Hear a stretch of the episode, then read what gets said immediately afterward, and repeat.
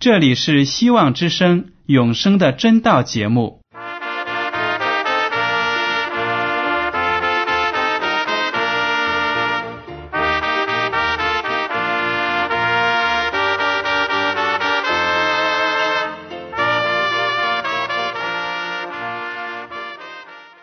亲爱的听众朋友们，你们好，我是艾德，很高兴今天能和你们在永生的真道这个栏目中见面。耶稣说：“听上帝的话语，并且遵守的人是最有福气的。”所以，艾德现在能够通过电波和你们分享上帝的教导，感到十分快乐。我也希望众位弟兄姐妹。还有那些正在寻求真道的朋友们，也能够珍惜这段时光。大家不妨在手边准备好纸和笔，将今天讲到的要点和经文章节做些记录，以便过后自己再亲自查考圣经。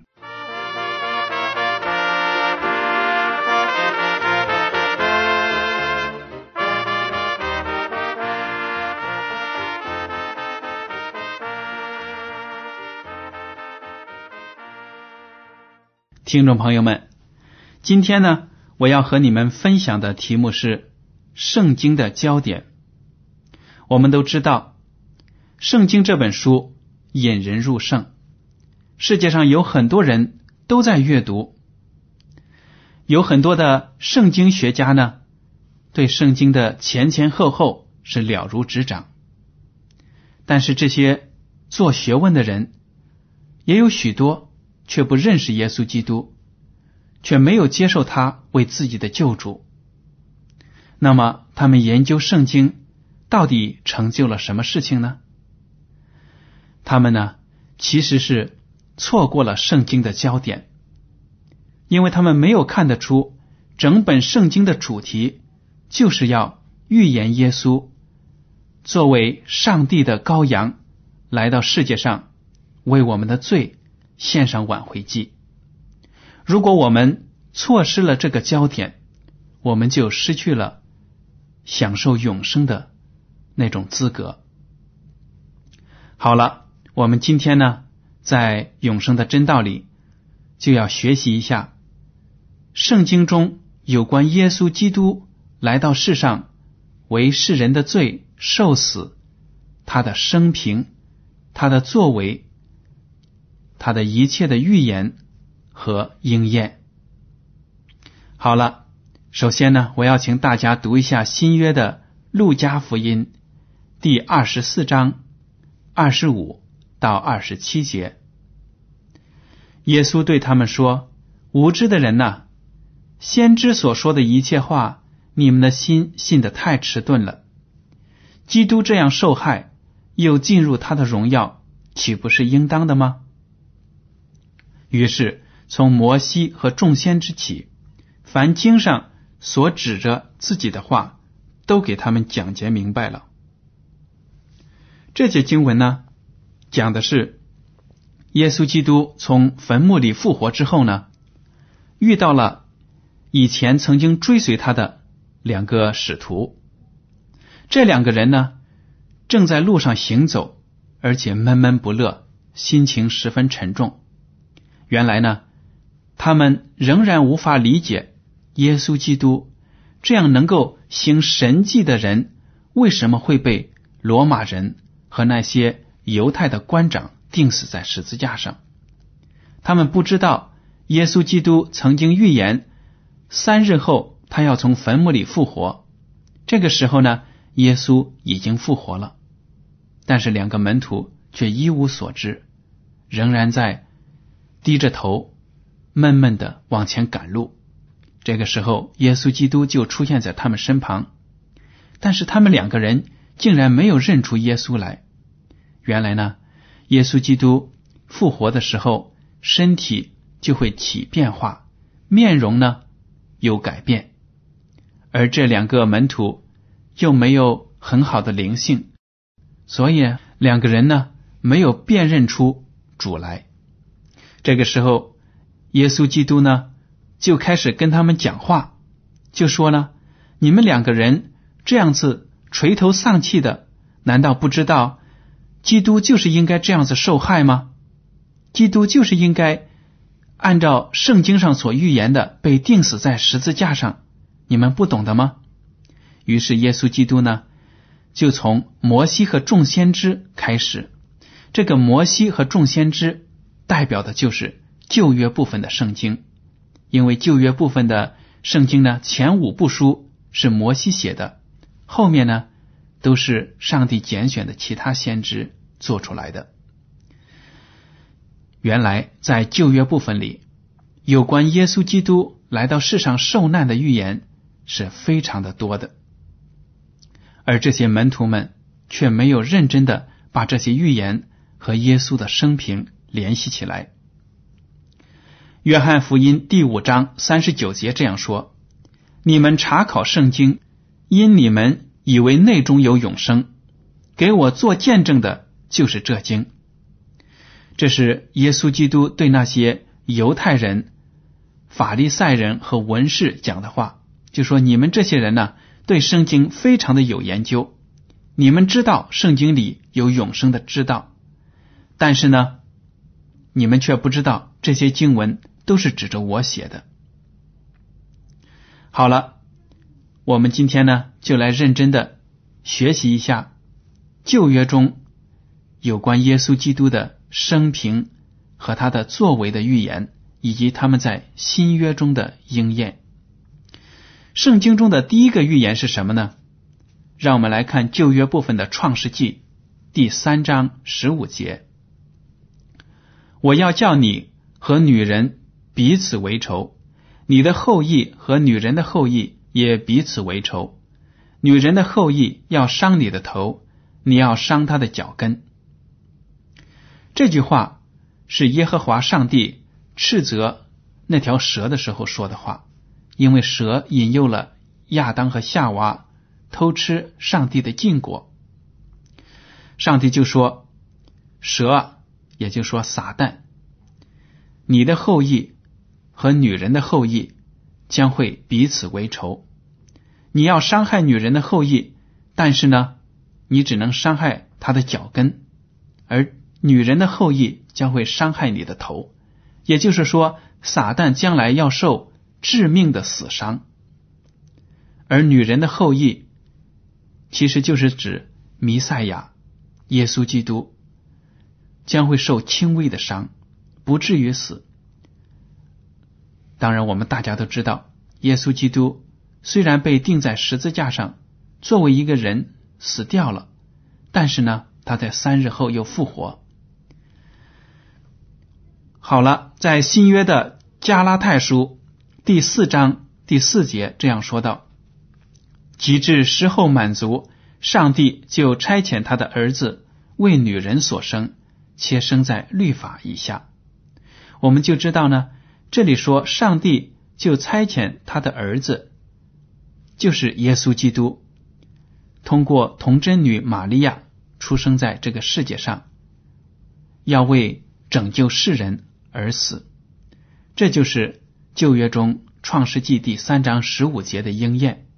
上帝真的在时机圆满的时候派遣他的。独生子来到世界上为我们死。圣经中还预言了耶稣基督将要出生的那个城市的名字。我们大家来看一下弥迦书第五章第二节：伯利恒以法塔，你在犹大诸城中未小，将来必有一位从你那里出来。在以色列中为我做掌权的，他的根源从亘古从太初就有。这里就说到了伯利恒这个小城的名字，在耶稣基督诞生前的几千年前，上帝就预言了耶稣基督会生在小城伯利恒。而且我们怎么知道这里提到的就是耶稣基督呢？大家可以看。这里说到它的根源从亘古从太初就有，说明呢，耶稣基督从创世的时候就是存在的。那当然就是基督三位一体真神的其中一位了。这句话的应验在哪里呢？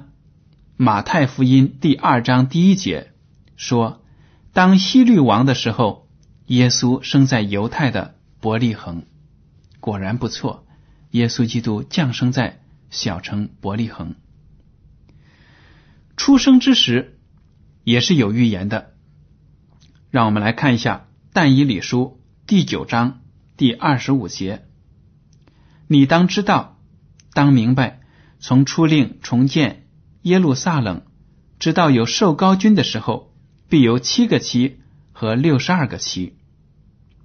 这句经文呢，我们在以前的讲座中也提过了，就是呢，从波斯王下令重建耶路撒冷那一年，公元前四百五十七年开始算起呢，到有受高君的时候，有弥赛亚的时候，必然有七个旗和六十二个旗。也就是说，有六十九个期。这样呢，我们一推算，算到六十九个期结束的时候呢，就是在公元二十七年，耶稣基督在约旦河受洗，真真正正的开始了他的传道生涯，他就真的应验了旧约的预言，成了受膏者。那么，我们来看一下《路加福音》第二章一到二节怎么写呢？当那些日子，凯撒亚古士都有旨意下来，叫天下人民都报名上册。这是居里牛做叙利亚巡抚的时候头一次行报名上册的事。这个时候呢，罗马的皇帝就命令巴勒斯坦地区的人。以色列民呢，也包括在内，还有罗马帝国所有的人都要进行一个统计，人口统计。而这个时候，我们都知道，约瑟和玛利亚为了去报名登记，就行走到伯利恒的一个小旅店。耶稣基督就在这里降生。这个时候呢，和但以理书所预言的。受高君的出现呢，都是非常的吻合的。还有呢，在旧约的圣经中，上帝还说，将来的弥赛亚要通过一个童贞女生出来。从童女而生的预言，就记载在以赛亚书第七章十四节。因此，主自己要给你们一个兆头。必由童女怀孕生子，给他起名叫以马内利。以马内利这个词，意思就是上帝与我们同在。那么，我们来看一下马太福音第一章十八节，耶稣基督降生的事记在下面。他母亲玛利亚已经许配了约瑟，还没有迎娶，玛利亚就从圣灵。怀了孕，果然不错。这件事情呢，在我们人看来好像不可以理解，但是事情就确确实实的发生了。玛利亚从圣灵那里怀了孕，后来呢，就生了耶稣。耶稣这个名字就是拯救、救主的意思。旧约的圣经呢，还对耶稣基督在世界上遭受的经历进行了预言，说到他将会遭到本族人的拒绝，遭到许多人的弃绝。让我们来看一下以赛亚书五十三章第三节：他被藐视，被人厌弃，多受痛苦，常经忧患。他被藐视。好像被人掩面不看的一样，我们也不尊重他。应验在什么地方呢？我们来看一节经文：《约翰福音》第一章十一节。他到自己的地方来，自己的人倒不接待他。果然如此，耶稣基督出生在小城伯利恒，生长在加利利，跟着父亲约瑟呢做木匠活，出身非常的卑微。所以呢，当他开始传道的时候，他的亲戚朋友还有村子里的人都不相信他，经常说：“这不就是木匠约瑟的儿子吗？他有什么好讲的呢？”而且呢，耶稣基督如果凭着外貌，肯定不会吸引很多的人。他被很多人藐视、瞧不起，经常呢受到讥笑和侮辱。所以旧约的经文说他多受痛苦，常经忧患，很多人都不尊重他。他来到自己的地方，生在自己的以色列民当中，却不被。自己的人接受，后来呢，福音倒是大大的传到了外邦人那里。圣经都有精确的预言，真的是非常的奇妙。旧约还对耶稣基督的伟大的品格也进行了预言。以赛亚书第十一章第二节说：“耶和华的灵必住在他身上，就是使他有智慧和聪明的灵，谋略和能力的灵。”知识和敬畏耶和华的灵。路加福音第二章五十二节说：“耶稣的智慧和身量，并上帝和人喜爱他的心，都一起增长。”耶稣基督确实是有上帝的智慧，而且呢，他说出的话语能安慰那些心碎的人。他说出的真理能使一个罪人脱离罪恶、悔改。而归向上帝，这些都是他的品格。他对人呢有着无私的爱，毫无条件的接受和爱护，这些都是我们人很难做得到的。圣经中呢都对这有预言，而且真的在耶稣基督身上应验了。圣经还预言说，耶稣基督要被自己的朋友出卖。请看诗篇第四十一章第九节，连我知己的朋友，我所倚靠吃过我饭的，也用脚踢我。马可福音第十四章第十节，十二门徒之中有一个加略人犹大去见祭司长，要把耶稣交给他们。第十八节接着说，他们坐席正吃的时候，耶稣说：“我实在告诉你们。”你们中间有一个与我同吃的人要卖我了。旧约说的多么奇妙！一个耶稣知己的朋友和他在一起吃饭的人，却在桌子下面用脚踢他。果然呢，门徒中的犹大呢，经常和耶稣在一起，显现的非常的亲密，但是他在最后却背叛了耶稣。把耶稣出卖给了那些犹太的官长，而且呢，奇妙的是，圣经也预言了耶稣基督被出卖的价钱是多少？三十块银钱。我们来看一下撒加利亚书第十一章第十二节：“我对他们说，你们若以为美，就给我工价；不然就罢了。”于是他们给了三十块钱作为我的工价。马太福音第二十六章十五节说：“我把他交给你们，你们愿意给我多少钱？”他们就给了他三十块钱。这里呢，大家可以看到，耶稣基督作为上帝、人类的救主，被出卖的时候，竟只。卖了三十块银钱，而他的门徒犹大就为了这三十块钱，就把自己的主给出卖了。还有呢，耶稣基督在被控告的时候呢，不为自己辩护。旧约的以赛亚书五十三章第七节说，他被欺压，在受苦的时候却不开口，他像羊羔被牵到宰杀之地。又像羊在剪毛的人手下无声，他也是这样不开口。马太福音二十六章六十二到六十三节说，大祭司就站起来对耶稣说：“你什么都不回答吗？这些人做见证告你的是什么呢？”耶稣却不言语。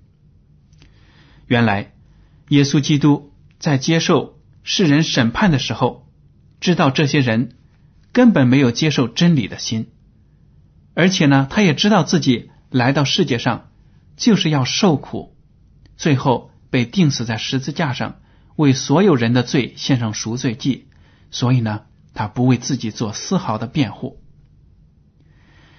旧约就这样说了，他就像羊羔一样被牵到宰杀之地，在剪羊毛的人的手下没有发声。这是一个多么形象的描写！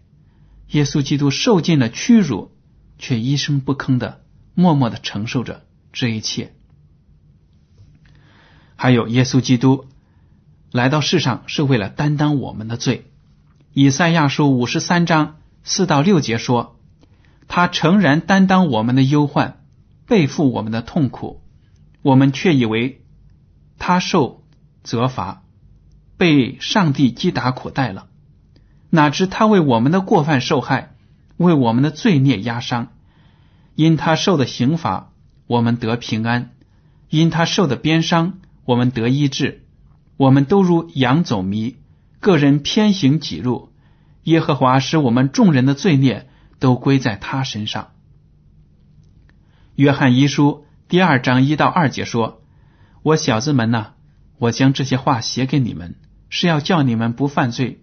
若有人犯罪，在父那里，我们有一位中保，就是那义者耶稣基督。”他为我们的罪做了挽回祭，不是单为我们的罪，也是为普天下人的罪。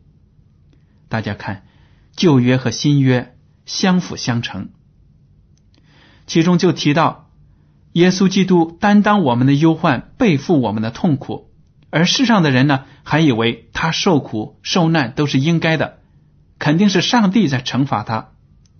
以赛亚书第五十三章就说：“哪知他为我们的过犯受害，为我们的罪孽压伤。因为他的刑罚，我们得平安；因他的鞭伤，我们得医治。耶稣基督受了我们当受的刑，所以我们才有资格享受他应当享受的永生。这是一个多么伟大的牺牲啊！而且旧约里说。”耶稣基督要与罪人同受死刑。以赛亚书五十三章十二节说：“他也被列在罪犯之中，他却担当多人的罪，又为罪犯代求。”马太福音第二十七章三十八节说：“当时有两个强盗和他同定十字架，一个在右边，一个在左边。”真的是在历史上就这样发生了。耶稣基督。和那些罪犯同钉在十字架上死亡了。还有呢，旧约里说，基督因为降卑而要升高。以赛亚书五十三章十二节，所以我要使他与伟大的同分，与强盛的均分如物，因为他将命倾倒，以至于死。菲利比书第二章六到十一节，他本有上帝的形象，不以自己与上帝同等为强夺的，反倒虚己，取了奴仆的形象，成为人的样式。既有人的样子，就自己卑微，存心顺服，以至于死，且死在十字架上。所以，上帝将他升为至高，又赐给他那超乎万名之上的名，叫一切在天上的、地上的。和地底下的，因耶稣的名，无不屈膝，无不口称耶稣基督为主，使荣耀归于父上帝。大家可以看到，耶稣基督来到世界上，首先降为卑，先受尽了苦，然后才有甜，然后才高升，成为宇宙的审判者。他从上帝那里。接过了权柄，要审判这个世界。所以呢，旧约和新约都说了，基督因为降卑而升高。旧约里还说了，耶稣基督要从死里复活。第十诗篇的十六章第十节说：“因为你必不将我的灵魂撇在阴间，也不叫你的圣者见朽坏。”格林多前书十五章二十到二十一节说：“但基督已经从死里复活，成为睡了之人出熟的果子。死既是因一人而来，死人复活也是因一人而来。耶稣基督虽然被钉死在十字架上，但是呢，三天之后他从坟墓里复活，果然应验了旧约的圣经中说。”也不叫你的圣者见朽坏，就是上帝所差遣的弥赛亚，他的身体不会朽坏。耶稣基督的复活呢，就代表了上帝有权利、有权柄，让信靠他的人不经历死亡，能够用不朽坏的身体享受永生。今天呢，我们学习了这些经文，知道了旧约。和新约之间相辅相成的关系。有些听众朋友之前呢不重视旧约，以为只要阅读新约呢就能够认识耶稣基督。其实这样的观点呢是不完全的。我们只有在明白了旧约的道理的基础之上呢，才能够更好的理解新约圣经。而且我们可以看到，整本圣经六十六部书，他们的唯一焦点。就是耶稣基督，这是一件多么奇妙的事情呢！希望大家能够赞美神，赞美上帝，他为我们准备了一个这么好的书，让我们能够认识我们的救主耶稣基督。好了，今天的永生的真道节目到此就结束了。您如果对今天的讲题有什么想法？或者对这个栏目有什么建议，就请写信给我。我的通讯地址是香港九龙中央邮政总局信箱七零九八二号，请署名给爱德收。爱是热爱的爱，德是品德的德。如果您在来信中要求得到免费的圣经灵修读物、节目时间表，我们都会一一的满足。好了，艾德，感谢您今天的收听，再见。